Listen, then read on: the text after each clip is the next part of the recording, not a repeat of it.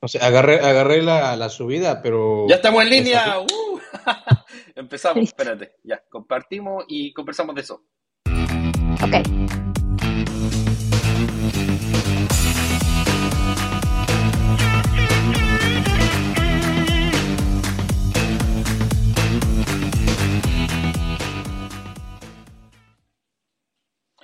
Vamos a empezar, pero todavía no, ¿ah? Todavía no, todavía no, todavía no. Ah. Tony Stark makes you feel he's a cool exec with a heart of steel. As Iron Man, all jets ablaze, he's fighting and smiting with repulsor rays. Amazing armor, There's Iron Man. a blazing bomber. There's Iron Man. Muy buenas tardes, queridos amigos. Nos encontramos nuevamente en Criptofinanzas, donde estamos analizando un poco la situación mundial. Mientras observamos, estábamos mirando el mercado y de pronto empieza una potente alza que vamos justamente a analizar mientras hablamos del apalancamiento y otras cosas extraordinarias que están pasando. Así que compartimos entonces esta, esta primera jornada con nuestra querida amiga y profesora Emilia Jiménez. Hola Emilia, ¿cómo estás? Hola a todos, ¿cómo están? Bien, ¿Todo bastante bien? bien. Sí, Bueno, fantástico. Genial. Y bueno, no tanto, pero eso ya vendrá después. Y está nuestro amigo Saúl. ¿Qué tal, Saúl? Muy buenas, mis estimados, ¿cómo estamos? Ah, ya vi cuál es el dato que está dando el, empuje, perdón. Es que precisamente estábamos preparando esto y estaba viendo que de repente se empezó a alocar todo el mer- mercado. No, no alocar, empezó a tener un buen rebote el mercado. En 15 minutos tenemos algunas declaraciones de un de un fulano de la FMC, de Barking.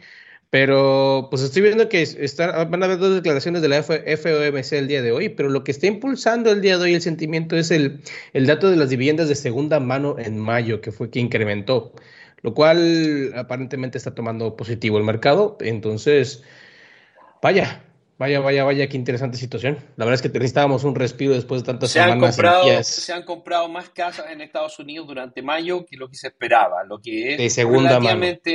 Relativamente, positivo, sí, de segunda mano. Sí, sí.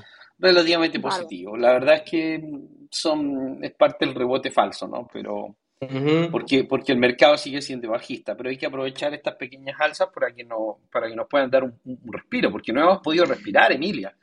Es uno tras No. otro, uno tras otro. Así que Sí, como que estamos Tal bajo el agua. Yo diría que estamos en la. Exacto.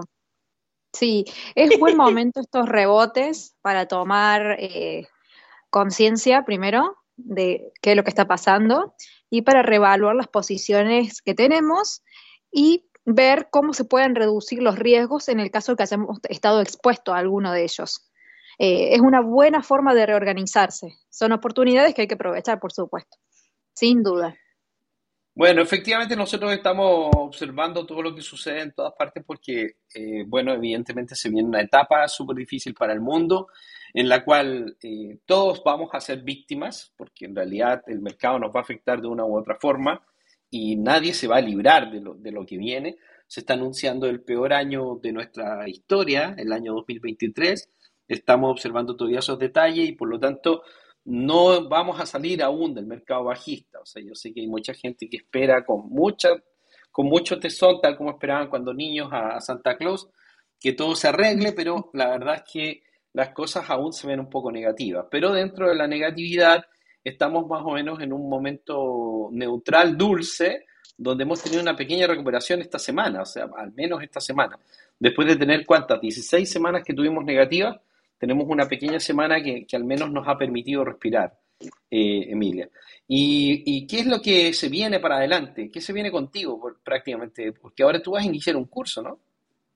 Sí, vamos a iniciar el curso de InverTrader, donde vamos a aprender a analizar los proyectos criptos en profundidad, todos los detalles que tenemos que saber como inversionistas, porque obviamente no podemos entrar en un protocolo o en una red que no conocemos ni siquiera cómo funciona, eh, ver sus mecanismos de consenso, analizar sus tokenomics, el nicho de mercado, su objetivo, sus competidores, sus fundadores, etcétera, etcétera, etcétera.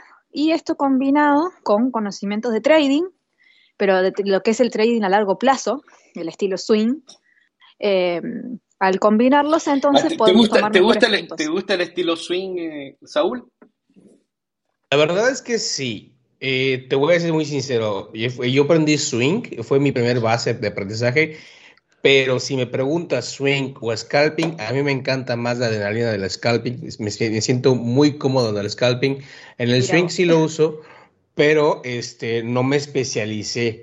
Me especialicé más en el scalping. Y Amy, Dios santo, ella se especializó en el swing. Que dicho sea de paso, para, para, para, para todas las personas que me escuchan, no es que me contradiga, pero verdaderamente la rentabilidad está en el swing, no tanto en el scalping, porque el swing te permite generar riqueza, el scalping te genera liquidez, pero si no sabes qué más que hacer con tu liquidez, de nada va a servir que pases una hora de, de, de cardíaco y te lo gastaste tu ganancia en una comida, o una cena o un, una computadora como me ha pasado a mí, ¿me entiendes?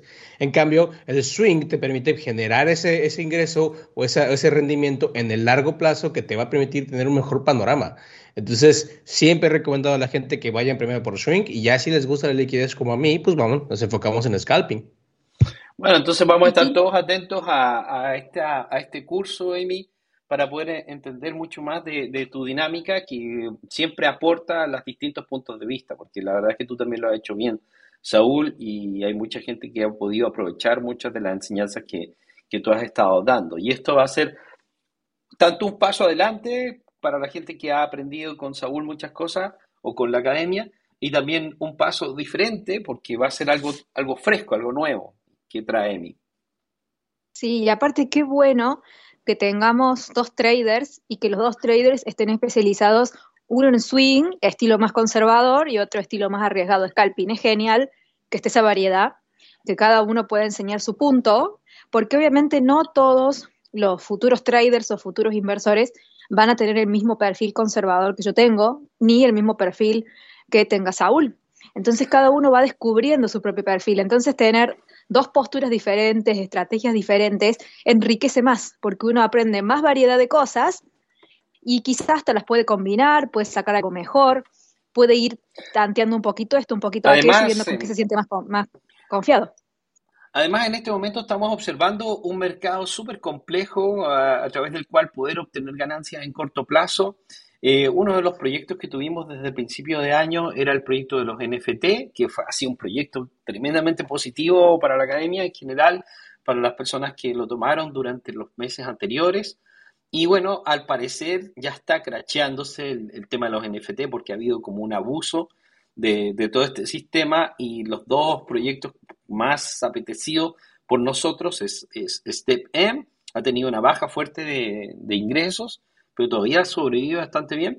Y Let Me Speak, que tuvo una caída brutal en las últimas horas, de lo cual vamos a conversar también a continuación, porque sabemos que mucha gente que está jugando ¿qué Let Me? Speak. Eh, eh, uno, de los, uno de los objetivos que tenía el equipo de desarrollo de Let Me Speak era lanzar en, en Android, que no han lanzado, lanzar los scholarships, que no los han lanzado. Era uno de los motivos que nos daba esperanza y expectativa de que estuviera al menos vivo hasta septiembre, octubre, que era más o menos la fecha para que se termine de, de armar el proyecto. Y lo otro era que iban a liberar el, el token al mercado. En algún momento dijeron que no lo iban a liberar y que iban a mantener fijo las ganancias en 0.2, los Sell Start, que iban a valer 20 centavos de dólar, y de pronto los entregan al mercado, los, los lanzan en, en unos exchange y, se hunden automáticamente, pero se hunden, se hunden, se hunden, o sea, se hundieron eh, prácticamente el 90% en un día, más o menos lo que le había pasado a todo el mercado, que no le había pasado a Let Me Speak, le terminó de pasar a Let Me Speak en un, en un solo día. O sea, se liberó el, el- el token que lo manejaba la, la compañía a través de, de un exchange centralizado y, y entonces el precio se crachea y ahora actualmente un, un avatar legendario que te daba cerca de 20 dólares por día, te da 4. O sea, bajó muchísimo todavía, pero todavía algo se podría hacer y habría que esperar un poco a, ver qué pasa con la compañía. La compañía cerró las operaciones durante las últimas horas, las volvió a abrir y quedamos en un precio muchísimo más bajo. Eh, no pretenden cerrar, no parece que pretendan cerrar, pero esto está haciendo que gran cantidad de personas en pánico empiecen a vender todos sus activos, lo que yo no sabría si decirte si es buena o mala idea en este momento, Emi. Em,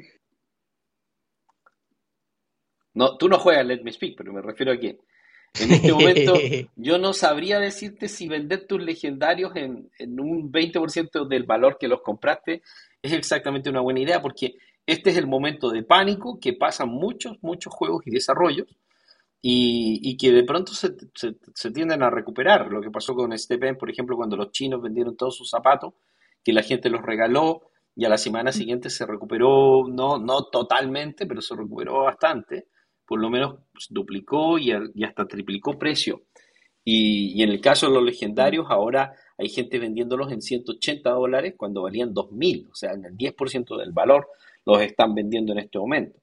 Ahora, si el juego durara, comprar a 180 dólares quizás no sería mala idea, pero yo no recomiendo a nadie que compre el XP en este minuto porque en este minuto hay que ver un poco yeah. qué es lo que hace la compañía para ver cómo sobrevive su juego y si realmente se le puede sacar todavía algo de potencial. Pero los NFT ya habíamos avisado que son eh, proyectos que evidentemente tienen una base poncinómica, pero que tienen, están evolucionando hacia mejores conceptos que hacen que tengan mayor vida, o sea, que la vida sea más larga, porque tienen más uso, porque hacen más cosas. Los dos mejores exponentes del año eran Let Me Speak y era Step M, eh, de los cuales, como participamos desde el principio, obtuvimos brutales ganancias en ambos. Eh, más o menos una persona en un mes y medio lograba recuperar su capital y el resto eran beneficios. Entonces, las personas que pueden verse afectados son las personas que llevan menos de un mes, probablemente son las más afectadas o las que han hecho, hayan hecho reinversión siempre se está recomendando que en este tipo de juegos y en este tipo de desarrollo hagamos extracción solamente de, de las ganancias y no que estemos todo el tiempo reinvirtiendo y reinvirtiendo, porque ese es el juego donde uno finalmente pierde, Saúl. Es correcto. De hecho, en diferentes ocasiones se mencionó este tema. Se intentó que la comunidad no, tenga, tenga esa perspectiva, ¿no? Porque al final del día, cuando vemos ganancias, lo que queremos es, o nuestro primer pensamiento es, si le meto más dinero, voy a generar más ganancias. Y no es que esté mala lógica, todo lo contrario, técnicamente hablando, así debería ser. Pero cuando de ese tipo de juegos que están todavía en proceso, todavía están en desarrollo, todavía falta mucho, mucho para poder completarlos, lo ideal es lo que tú comentabas desde hace mucho tiempo y desde un principio. Traten de sacar primero su, su inversión y ya luego lo demás son ganancias que ustedes pueden estar manejando, pero cuando menos sacar la inversión y no fue, no fue una sola vez que lo comentaste, lo comentaste en diferentes ocasiones, que la verdad espero que en la academia no haya tenido que, haya nadie que haya tenido que vivir esa experiencia o, o vivir esta lección, pero algo que debemos de rescatar de todo esto es que son lecciones que el mismo mercado nos da.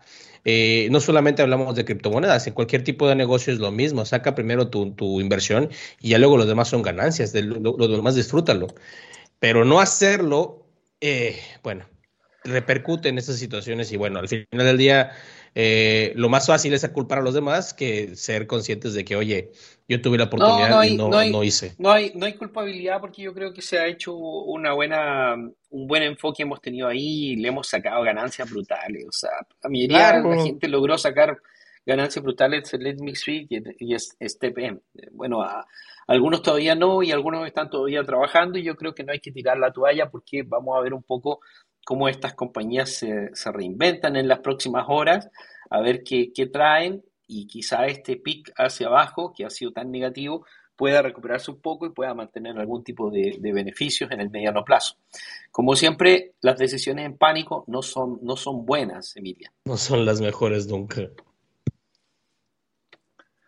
Sí, recuerdo sí... que que se dio todo, toda esa información, sí, sí lo tengo muy presente, que en los diferentes episodios de los podcasts se fue avisando sobre todos los posibles riesgos, pero en general, no, no solamente sobre estos protocolos, sino siempre en general, que siempre cuando uno ingresa una inversión de un monto X en cualquier protocolo o red, obviamente que apenas uno pueda, lo primero que tiene que hacer es extraer el capital inicial y continuar con las ganancias y después, cuando las ganancias se van poniendo más jugosas, también se va retirando.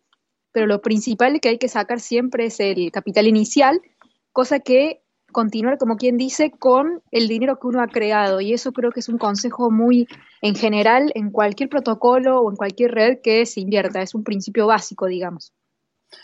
Lo que nosotros tenemos también que observar un poco es que el mercado, eh, como hay tanta volatilidad, no parece que vaya a terminar, porque yo veo muy difícil que tengamos un bull run imparable durante el próximo año, o sea, lo veo técnicamente imposible, en este mercado es donde se pueden sacar jugosas ganancias a través del, del método del trading. Pues en esta etapa se vuelve más relevante el trading porque es aquí donde quizá podríamos ir aprovechando las pequeñas oportunidades de los rebotes que hayan tanto hacia arriba como hacia abajo, porque nosotros no estamos en un bull run que se vaya a recuperar totalmente, Emilia, ¿o qué crees tú? ¿O, vamos a estar en esta, en esta banda que vamos a ver entre los 24 y los 18? ¿Qué, qué opinan ustedes? Yo creo eh, que obviamente si no tenemos fundamentales que apoyen, una subida es bastante improbable. Necesitamos el apoyo sí o sí de los fundamentales que nos guíen hacia una subida, pero ya a nivel generalizado.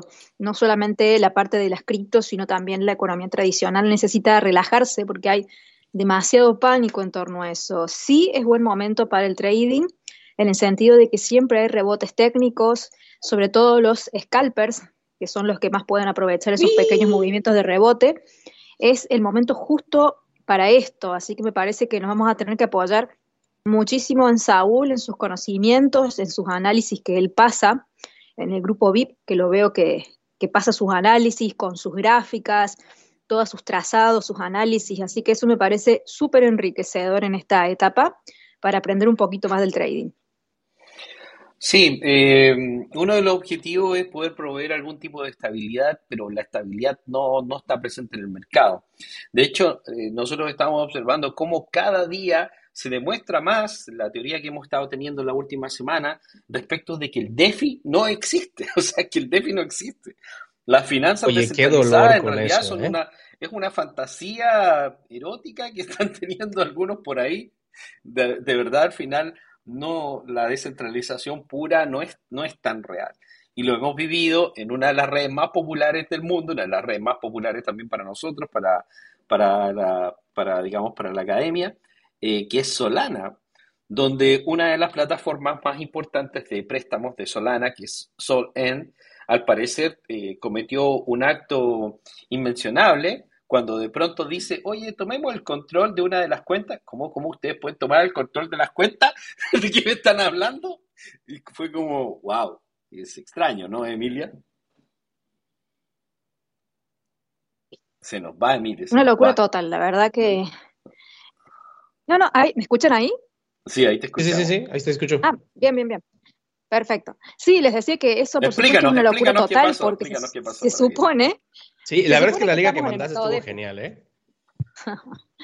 Sí, estuvimos eh, explicando bastante esto en el grupo, in- insistiendo en que Solen no es Solana, eh, principalmente partamos de ahí. Es una aplicación que entrega préstamos. Ah, pero, cuenta, que- claro, cuenta lo que pasó a toda la gente que quizás no entendió nada de lo que está pasando. ¿Qué, de qué están hablando? Bárbaro.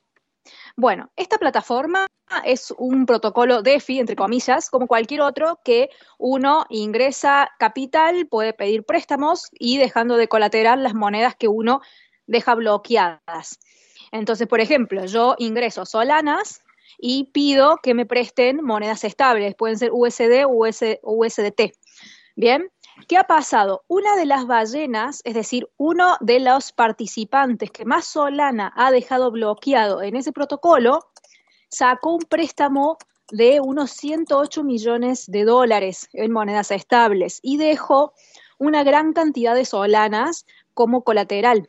El tema es que cuando el precio empieza a caer, los préstamos tienen posibilidad de ser liquidados. ¿En qué sentido? Vamos a ponerlo con números redondos para que se entienda, así como si estuviésemos en una clase de, primaria. Yo dejo 10 dólares de garantía y pido 5 de préstamo. Ahora, si mi inversión deja de valer 10 dólares y empieza a valer 9, 8, 7 y empieza a bajar, bajar y bajar, yo pedí 5. No puede caer mi inversión o mi depósito por menos de 5 dólares, porque si no, no tengo cómo devolverle a ese banco, DeFi, digamos, el dinero que yo pedí prestado. Entonces, cuando Solana, al igual que todos los, los activos, empezaron a caer de precio, el riesgo de liquidación empezó a volverse bastante fuerte. El precio era si Sol llegaba a los 22 y llegó de hecho a los 26. Estuvo muy cerquita. El tema es que este protocolo, que supuestamente es DeFi, para evitar esa liquidación, porque era tanta la cantidad de dinero que representaba, deciden hacer una votación en el que además una ballena también vota y eh, acaparó una cantidad de votos enorme, o sea que ni siquiera esa votación fue descentralizada, decidieron en primera instancia apoderarse de la billetera de esta persona o esta entidad, que es esta ballena que sacó tanto préstamo, y vender todos sus activos, liquidarlos, pero en el mercado OTC. ¿Para qué? Porque en este mercado que es fuera de, lo que es el, mercado tradicional, digamos, de, del intercambio de los exchanges, es un mano a mano donde este intercambio no genera presiones bajistas ni alcistas en el precio. Es como intercambiar de mano en el acto y listo. No, no estoy pujando ni estableciendo órdenes que bajan el precio. Y esto, obviamente, eh, si estamos en un protocolo descentralizado, nadie puede tomar control de la billetera de nadie. Entonces, esto fue una aberración que realmente nos demostró que DeFi no existe realmente, así como Sí. lo que nosotros esperamos. Esa No, y, plataforma en particular no, violó no, todo. no, y, y no, y no solamente el tema de Soleno es Solana, es que probablemente todas las plataformas son iguales. Porque al final Y sí seguramente, debe haber alguna seguramente forma de control por parte de los programadores, porque en realidad eh, a- a- eh, eh, nos estamos desayunando con algo que en realidad ya sospechábamos hace bastante rato, Emilia. De hecho, cuando Sí, nosotros sospechamos también como, como hay, hay estas eh, hackeos, estos hackeos, casualmente hackean un montón de, de- de sitios y se terminan robando las monedas. Así se puede robar las monedas. O sea, es- entonces sí son centralizados porque tienen formas en las cuales se puede acceder a las monedas. Porque uno confía en estas plataformas porque de pronto pones tu dinero, lo bloqueas ahí y con, con la esperanza de que nadie te los puede tomar, como en un banco. Entonces al final estamos cometiendo claro, los mismos delitos que cometían los bancos y las financieras y otro montón de, de instituciones, donde al menos, donde al menos puedes demandar a alguien. Y aparte uno ya se espera, por ejemplo, si uno ingresa dinero en Binance y Binance por algún motivo no te lo deja sacar el dinero, uno no se sorprende porque uno sabe que es un exchange centralizado y ya sabe en dónde está metiendo el dinero. No sería tan sor- sorprendente que lo haga como Celsius. Uno no se sorprende de eso, se lo podría esperar. En cambio, en un protocolo que uno entiende que es DeFi, ya no, ya es distinto. Ahora, Bueno, vamos a, vamos, yo, voy a comentar un poco el food que había sobre esto, de que de pronto iba a terminar crasheando Solana y que iba a causar un desastre, un colapso total y que nos íbamos a cero, porque, o sea, no solamente era el tema de que Solana estaba haciendo algo que era relativamente ilegal e inmoral, sino que además eh, estábamos proponiendo que íbamos a quebrar con Solana, Emilia. Sí, también se estaba hablando de eso, que la verdad eh, yo no, no veo ese riesgo. Yo lo que sí veía es que se iba a alzar una volatilidad en el mercado en general, o sea, que iba a impactar, así como impactó Celsius, así como impactó lo de Terra, o sea, que son cosas que impactan el mercado en general, pero no que destruyen una red. Lo que sí, podría voy a pasar, explicar, voy a explicar algo al respecto porque yo también conozco cómo opera Solent porque fue uno de los sitios que siempre he usado, así que no tengo problema con eso. Eh, Ok. lo primero es que cuando tú, cuando tú caes en una liquidación, en el caso de, de, de Solent, Solent tiene como una especie de margin call donde le da una cantidad de tiempo a la persona para que pague el préstamo. O sea que no es automática la liquidación. Además de eso, eh, posteriormente, por ejemplo, lo que funciona en el protocolo de Solent es que te quita un 20% y vende un 20%, pero no vende el 100%. Por lo tanto, esta fantasía de que de pronto se iba a liquidar una posición de 100 millones de dólares en- de un segundo a otro, así de la nada, no es real. En el caso de Solent y en el caso de la mayoría de las plataformas, eh, las liquidaciones son por tramos. Entonces, por lo tanto, se liquida un tramo, vuelves a estar en verde y sigue el préstamo sobre lo que quede dentro del tramo. Por decirte, se liquidan 20 millones de dólares, se pagan los 20 millones de dólares eh, y te quedan 80 millones de dólares como préstamo solamente. Entonces, por lo tanto, la fantasía de que de pronto podía haber una liquidación gigantesca del 90% de Solent no, no es real, eso no, eso no es real y eso ha sido un food y también ha sido una falta de entendimiento de la mayoría de los youtubers de cómo operan las plataformas de préstamo, lo que significa que no entienden ni verga de lo que están hablando. La- además de eso, en el caso de Solana, Solana diariamente mueve cerca de 2.000 millones de dólares, 2.800 millones de dólares en algunos momentos del mercado, incluso más, Y, y más o menos por ahí andan las cifras. Entonces, que alguien liquide 20 millones de dólares en Solana no impactaría el mercado tan brutalmente. Ahora, si tiraran un, un, sell de 100 millones en un segundo a otro, claro, probablemente eso podría causar un muy fuerte impacto, Emilia. Pero, pero si van tirando estos bloques de 20 millones, como normalmente se liquidan este tipo de operaciones, no, no crearían un impacto tan negativo en el mercado porque el mercado tiende a absorberla si es que es un activo que tiene mucha demanda como, como Sol. Por lo tanto, es toda una exageración, es todo un food, eh, nuevamente porque hay muchos intereses en contra de Solen, porque en realidad es el principal competidor de, la, de, las redes más grandes del mundo actualmente, que son Ethereum y Binance. Y Solana actualmente es la número uno en la categoría, es la más utilizada al menos. Esto no es una opinión, sino que es una cuestión técnica que está sucediendo. Por lo tanto, todo ese food en realidad es un poco ficticio. Y tampoco es tan malo, ya lo hemos hablado, porque al final estas instituciones van a tener que ser híbridas y van a tener que tener algún tipo de regulación, porque uno tiene que poder demandar a Solen o a Celsius o a alguna de estas compañías que te está ofreciendo servicios, que esto no puede ser el Far West. O sea, a mí me parece muy mal que sea el Far West y me parece bien que haya una gerencia, me parece bien que haya una gerencia preocupada del, del protocolo o de tomar decisiones de liquidez, porque eso no es tan negativo, Emilia. Sí, primero, eso del 20% lo aclaramos porque pasamos un hilo explicando con todos los links para que se vieran específicamente los detalles bueno, del ¿eh? protocolo, nada más que el tema es que por ahí no todos le prestan atención y lo leen, por supuesto, en eso coincido plenamente, sumado a que lo que podría llegar a afectar no es el tema de la, la liquidez en sí, sino que se presta para que empiecen a molestar de vuelta a los bots buscando mejores precios y eh, hagan que la, la, red de Solana se vuelva más lenta o incluso se podría llegar a, a, frenar en algún momento por la exageración de órdenes. Ese podría ser el efecto, pero no que Sol se vaya a cero. Eso es una exageración total. Eh, y lo hemos aclarado Además, y lo explicamos bien. Además, observamos cómo Sol llegó hasta 26 dólares y actualmente está casi llegando a 40. O sea, que va en 38,68 claro. dólares el día de hoy. Ha tenido una recuperación increíble de cerca del 40%, y esto es terriblemente positivo. ¿Por qué ha tenido tal impacto Solana? Bueno, porque hay muchos cambios que venían anunciados que están en camino de que Solana pase de ser una versión alfa a ser una versión final, que es lo que han prometido que suceda este año. Y uno de los efectos que hicieron para eliminar los bots es que ahora las operaciones tienen un costo ligeramente más alto y por lo tanto ya los bots no pueden meter un millón de operaciones porque les costaría mucho dinero. Y, por lo tanto este, este aumento de precio que ha habido en la plataforma de Solana es, ha sido positivo y ha tendido a controlar los bots y esto ha sido positivo en el precio de Solana que volvió a recuperarse hasta cerca de 38 dólares, que, que es muy positivo la verdad. Sí, y al subir el precio se va diluyendo mucho el tema del riesgo de liquidación y además ya eso da tiempo a que se ingrese mayor liquidez, a que se devuelvan préstamos, da tiempo de reacomodar absolutamente todos. O sea, es como que te alivia la situación.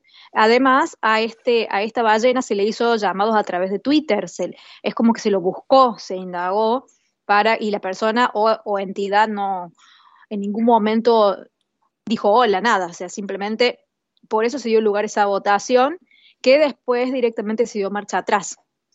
El es tema que, es, es, que, que hay... es que muy mal, impopular, y era, era realmente ridículo decir que se va a tomar el control de, ¿Sí? de, una, de, una, de una cuenta. O sea, no, no me pareció que estuviera bien para nada para nada, no, no. Y hay una cosa que yo quiero aclarar y que además también la voy a explicar en el curso de Invertrader. No todas las plataformas tienen esta posibilidad y hay una forma de verlo, que es cuando uno indaga el contrato, lo que tiene que ver es si realmente los devs que hicieron ese contrato cedieron de alguna forma eh, el control a la comunidad o si también hay cláusulas que permiten que se hagan modificaciones adicionales sobre el contrato. Hay algunos que lo tienen, que está mal, digamos, claro. entre comillas, y hay algunos que no lo tienen. Cuando uno indaga eso, como, hay, hay la, aplicaciones la, que no tienen la, la, posibilidad. Como la constitución de Venezuela, así que, que tienen incluido una, una frasecita donde ellos pueden terminar haciendo modificaciones o tomando el control de las cosas. Que, claro, que hay que indagar el contrato, sí o sí. No sí, podemos sí. A, a, interactuar con aplicaciones si ni siquiera le hemos dado un vistazo al contrato. Obviamente no todos tenemos, yo me incluyo, no tenemos esos conocimientos técnicos, pero hay formas más sencillas de verlo Ahora y hay que indagar. ahora actualmente las aplicaciones eh, las, las revisan instituciones y salen como con, como con Moody, o sea, como cali- calificaciones. Eh, hay varias instituciones que están haciendo calificación de contratos y están bastante bien, pero de todas maneras es un mercado en desarrollo y la verdad es que nada da 100% seguridad, pero tampoco es que estén pasando cosas tan, tan, tan, tan negativas en, estas plataformas. Así que hay que guardar cuidado con todo el food. Eh, yo creo que el mercado está en un momento dulce, en un momento positivo. Tenemos esta fuerte recuperación de Solana, por ejemplo. Eh, Bitcoins nuevamente se fue sobre 21.000 y por lo tanto esto da mucha expectativa positiva. Pero esto no parece que pudiera durar o podríamos estar en el inicio de un nuevo bull run, Saúl. La verdad es que no. Eh, las cosas no están como para... La, la situación macroeconómica, la situación general y política, inclusive en el ambiente de criptomonedas, no está dando pie y no va a dar pie a un bull run, a un nuevo bull run. En estos momentos todos los mercados estamos con miedo, tenemos miedo, tenemos incertidumbre. Todo lo que nos digan los youtubers lo tomamos literal y lo tomamos como catastrófico o posibilidades negativas. Entonces, no, no es momento. Sinceramente, no hay seguridad por nadie en el aspecto de que nadie quiere en este momento estar en activos financieros de alto riesgo. Eh, pero también eso genera oportunidad para aquellos que ya conocemos las reglas del juego.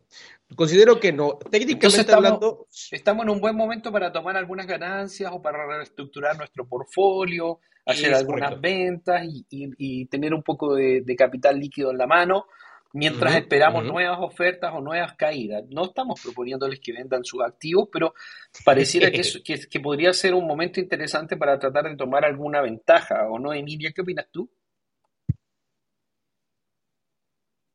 Yo creo que sí es tiempo de rever el portafolio en el sentido de que eh, tenemos que ponernos en nuestro objetivo realmente cuáles proyectos, cuáles redes o protocolos le vemos eh, realmente un futuro, los vemos más fuertes, los vemos que están destacándose, que están avanzando y que están trabajando. Y concentrarnos en ellos y aprovechar las caídas para ir acumulando, obviamente siempre con una buena estrategia como la que es esta del DCA, que es ir acumulando de a poco, con posiciones, eh, digamos, muy controladas, no tirando todo el capital encima de una sola cosa o de golpe, sino ir haciéndolo de a poco, porque el mercado bajista todavía continúa y nos puede dar nuevos mínimos mucho más atractivos. Pero lo principal para mí que hay que hacer Sí, es yo no, realmente yo no creo que yo no creo que el mínimo esté en el precio de hoy. O sea, Mm. sí No, creo que tampoco, pero creo que probablemente vamos a ver precios más bajos. Yo no creo que este sea el precio más bajo que vayamos a ver en un año. Es probable que veamos precios más bajos en casi todos los activos. Algunos nos puede sorprender, obviamente, pero, pero por ahora el mercado bajista todavía está presente. La próxima reunión de la Fed dicen que van a anunciar 0,75% de interés de nuevo. Entonces, quién sabe, todavía parece que nos queda un rato. Tal cual. Entonces es momento de depurar, de sacar toda esa basura que tenemos, dejarla y concentrarnos realmente en lo que tiene fundamentos, en lo que es sólido, en lo que entendemos, porque por ahí puede tener mucho fundamento, pero si no lo entendemos, tampoco lo podemos seguir, porque no lo podemos ni analizar, ni, ni ver cómo se actualiza, ni nada. O sea, todo lo que no entendamos, o se comprometen a entenderlo o directamente lo dejan de lado, Eh, porque eso de invertir a ciegas no sirve. Y establecer diferentes puntos de entrada para ir haciendo entonces esas acumulaciones de a poquito, de a poquito, de a poquito, esperando obviamente porque la tendencia o la probabilidad es hacia más caídas, porque el contexto macro es lo que nos, es lo que nos dice eso. No nos está Claro, la diciendo otra, que va a ser. la otra vez también estaban todos positivos porque habíamos tenido una alza, ¿te acuerdas? Y justo nosotros decíamos, "Mm, es sospechosa esta alza y ¡bam! Sí. Se vino una peor que la anterior. Ahí justamente Y otro sí, tal día. cual. Y estaban todos optimistas, ya Así estaban es. hablando de que nos íbamos a 38 con Bitcoin, ¿te acuerdas? Que era, que era increíble. Y ahora nos Sí, sí, comimos la bajada hasta 980 con, con Ethereum, no sé, hasta 800, ¿cuánto llegamos? No me acuerdo. Bueno, ahora tenemos otra recuperación muy fuerte en el mercado que hubo en los últimos días, después de una caída brutal, porque ha sido uno de los, de los tokens más depreciados del mundo, que fue Chainlink.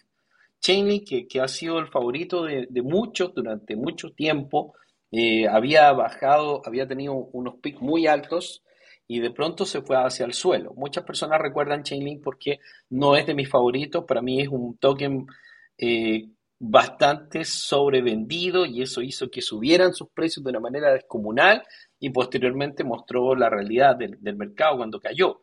Eh, Chainlink se ha vuelto súper relevante porque además está trabajando con, eh, digamos, algunas de las instituciones financieras más grandes del mundo y parece que eso ha hecho que algunos consideren de que podría tener algún, algún retorno. ¿Alguien ha leído algo sobre Chainlink? Eh, no he leído de las últimas cosas que han sucedido, pero sí es una moneda a la que sigo. Me parece interesante. Obviamente tiene muchos tintes súper centralizados, coopera también con un montón de entidades, eso se sabe, eh, pero sí hay que reconocer que la utilidad que tiene, realmente eh, DeFi no existiría sin los oráculos. Sería bastante difícil llevar adelante todo un mecanismo sin un oráculo y, y Chainlink es el número uno, o sea que ha ayudado con su protocolo y sus funciones a construir muchas de las cosas que hoy se conocen. Pero bueno, tiene esas otras características, entonces está en cada uno ver y decir, bueno, me gusta por esto, esto no me gusta. A mí siempre me pareció muy relevante. Siempre ha sido muy Pero no- relevante, tiene una caída actualmente gracias a su recuperación de cerca del 85% de su valor. En mayo del 2021, cuando estaba la fiebre cripto, eh, alcanzó el valor de 52 dólares y actualmente lo tenemos en cerca de 7 dólares, que, que también es muy superior a cuando se inventó. El problema de Chainlink es que el token no tiene mucha utilidad práctica, entonces eh, solamente serviría para, para este oráculo y eso ha motivado de que, de que haya perdido el interés, que lo perdió violentamente de pronto, y, y- y por lo menos no está dentro de, lo- de los favoritos de la academia porque no parece una inversión tan atractiva en el mediano plazo, pero no es, no es negativo para nada, y esta recuperación también es positiva porque es, es positiva para el mercado, que al final nos interesa el mercado. Otra locura que sucedió en el mercado fue el aumento del 300% del token Celsius, Saúl. ¿Que se vuelve loca la gente o qué pasa? Bueno, no sé Vaya. qué pasó, pero... Es, es irónico porque días atrás estaban criticando a Celsius, estaban atacando a Celsius, estuvo en boca de todos y en, en el cripto Twitter, que recientemente descubrí el concepto de qué es eso, no soy fanático de Twitter, este, pero estaban ahí hablando todos los cripto Twitters o tuiteros, no sé cómo llamarles, influencers de Twitters, de que Celsius y su estafa y que, y todos estaban pendientes de que se iba a meter colateral o no iba a meter colateral, que al final sí lo hizo, que creo que acaba de hacer otra vez, este, acaba de, de, de meter Bueno, más, pero también, El ¿Me problema escuchan? es que mucha gente tiene dinero en Celsius. oh, sí, yo soy uno de ellos. Sí, ahí es, yo estoy atorado ahí, pero ahí viene el dato, Claro, dale. ahí viene el dato de que aparentemente ya hubo una propuesta para recuperarse. No he leído la propuesta, pero de ahí viene ese derivado este, este nuevo impulso que han tenido. Y la verdad es que se agradece, pero aún así no puedo hacer retiro de mi capital de ahí. Sí, hay, hay dos cosas interesantes aquí que conversar. Una es que en realidad como estamos en un, en un mercado en desarrollo, eh, estos eventos van a seguir sucediendo. Además de eso, estamos viendo que, como, como explicaba Emilia, hay muchos, eh, digamos, estructuras de software que son de papel, o sea que al final no van a aguantar vientos huracanados como los que estamos viendo en el mercado. Y, y Celsius es uno que tenía un apalancamiento alto también por parte de ellos, que al parecer eh, hicieron malas inversiones con el capital que la gente dejaba ahí, que supuestamente no estaba en un nivel tan alto de riesgo. La verdad es que a mí me parece pésimo lo que ha pasado en Celsius.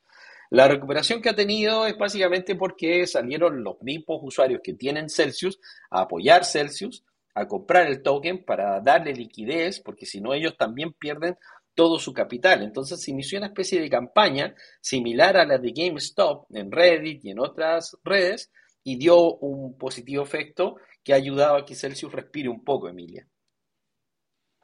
Sí, exactamente. Obviamente que hay muchas personas interesadas en que Celsius no caiga y eso es principalmente no solamente la misma empresa, sino todos los usuarios que se han visto atrapados allí. Y sí, he visto que se ha armado como esta campaña, que son esos pumps grandes. También acompañado de muchos traders que son, digamos, especuladores y aprovechan la oportunidad y está perfecto porque de ese es su trabajo. No nos extrañaría que lo hagan de otra forma. Eh, Pero lo que realmente hace falta aquí, y es el, el- justamente el título de este podcast, es evitar los sobreapalancamientos, porque es muy fácil y muy dulce y muy rico hacerlo en los momentos en los que los mercados suben, está todo bien, no hay ningún problema, eh, hasta, hasta la cosa más insignificante y que menos sirva sube por la misma inercia del mercado, pero cuando realmente el agua baja, como dice Warren Buffett, ahí se ve quién estaba nadando desnudo. Y, y ese es el problema. Se, sacamos préstamos por todos lados y después no hay con qué devolverlos. Y esto ya lo hemos vivido muchas veces en el mercado tradicional y con las criptos pasa exactamente lo mismo. Es, es, un- es una enfermedad o una manía esto de sobreapalancarse y que, que genera estos problemas. Y cuando Lo los mercados pasa es que caen, ahí el, pasa. el, el apalancamiento es positivo cuando tú sabes qué hacer con el dinero. Porque si al final haces apalancamiento sobre apalancamiento para apalancarte más, o sea, que ya una locura, o sea, que no, Y ya, eso ya no va hacia ninguna parte. Y Oiga, que normalmente si me el permiten agregar un apalancamiento poquito de eso. hay que, hay que tomar ganancias también en el apalancamiento. O sea, si utilizaste el apalancamiento y te dio algún beneficio positivo, agarras ese capital y vuelves y liquidas un poco y así tienes más espacio para, para moverte. Por ejemplo, yo cerré muchos de los apalancamientos que, teníamos en distintas posiciones cuando vi que el mercado me dio la impresión que se iba a pegar un- un hundimiento grande. Algunos apalancamientos los saqué en positivo y algunos los saqué en negativo, pero uno tiene que ir administrando lo que tienes, que no es tan fácil a veces. Por eso es que a veces es importante eh, ir buscando distintas alternativas que sean más estables y por eso la alternativa del holder no ha sido mala a lo largo de la historia de la criptoeconomía. Muchas personas han estado muy arrepentidas de hacer holding debido a que estamos en un evento que es un falso evento de fortalecimiento del dólar. El dólar no es una moneda fuerte, es una moneda que está terriblemente debilitada, además una, es una moneda con una inflación brutal, posiblemente mucho más alta que la que nos están presentando, y en realidad este extraño fortalecimiento del dólar no refleja lo que está sucediendo en la realidad. Entonces, estamos ante un evento de falsa bandera donde nosotros estamos siendo parte de las víctimas de, este mercado, porque en realidad el crecimiento de las cripto es innegable, tanto en su uso como en su funcionalidad, y por lo tanto deberíamos estar en una mejor posición, pero como juegan con la mente de la gente, al final terminan escondiéndose en el dólar. Cuéntanos, Saúl. Pues sí, básicamente eso. Y bueno, bueno, fíjense, hablando, hablando de apalancamientos y de grupos y de traders, ah, esto no me pasó a mí, bendito Dios, porque no me la creí, pero el día de ayer me llegó un amigo diciéndome, oye, Saúl, mira esto que me acaban de mandar, un chat de WhatsApp, no, de Telegram, sí, de Telegram, donde supuestamente estaba uno diciendo, oigan, tengo información, inside information, así era en inglés, eh, de que van a tirar a Cell.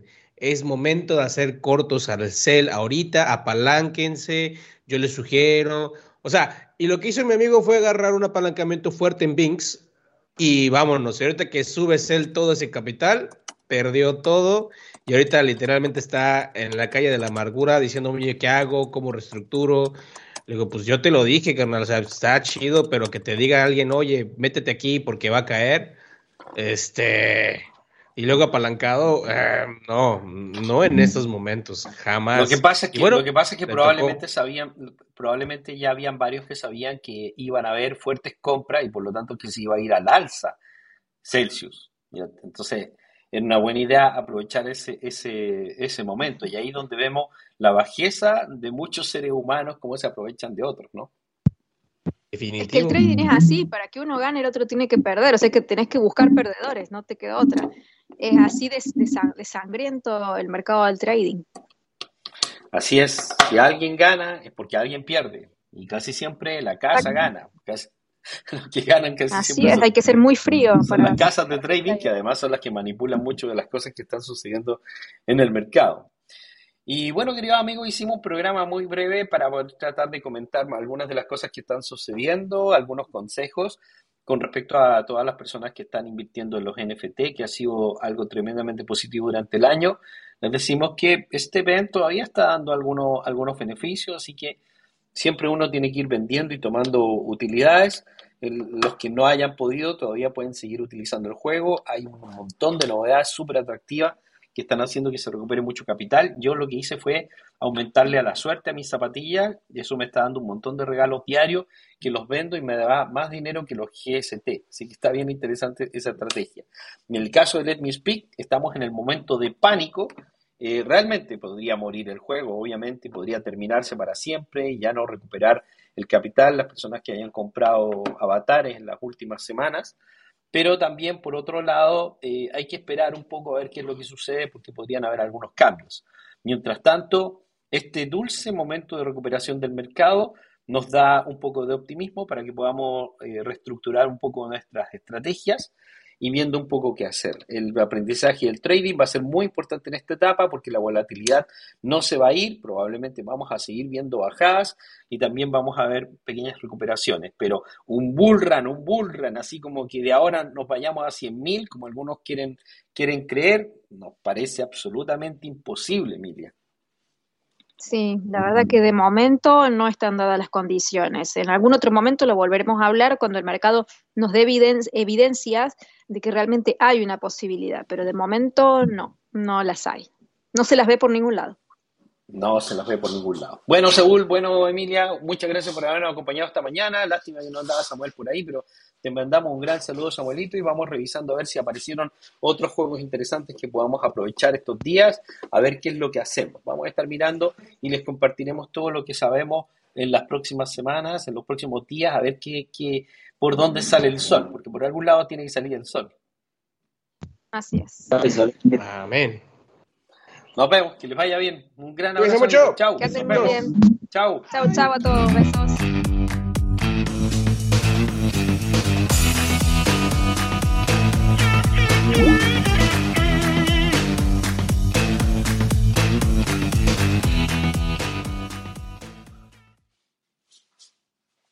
Tony Stark makes you feel he's a cool exec with a heart of steel. As Iron Man, all jets ablaze, he's fighting and smiting with repulsor rays. Amazing armor,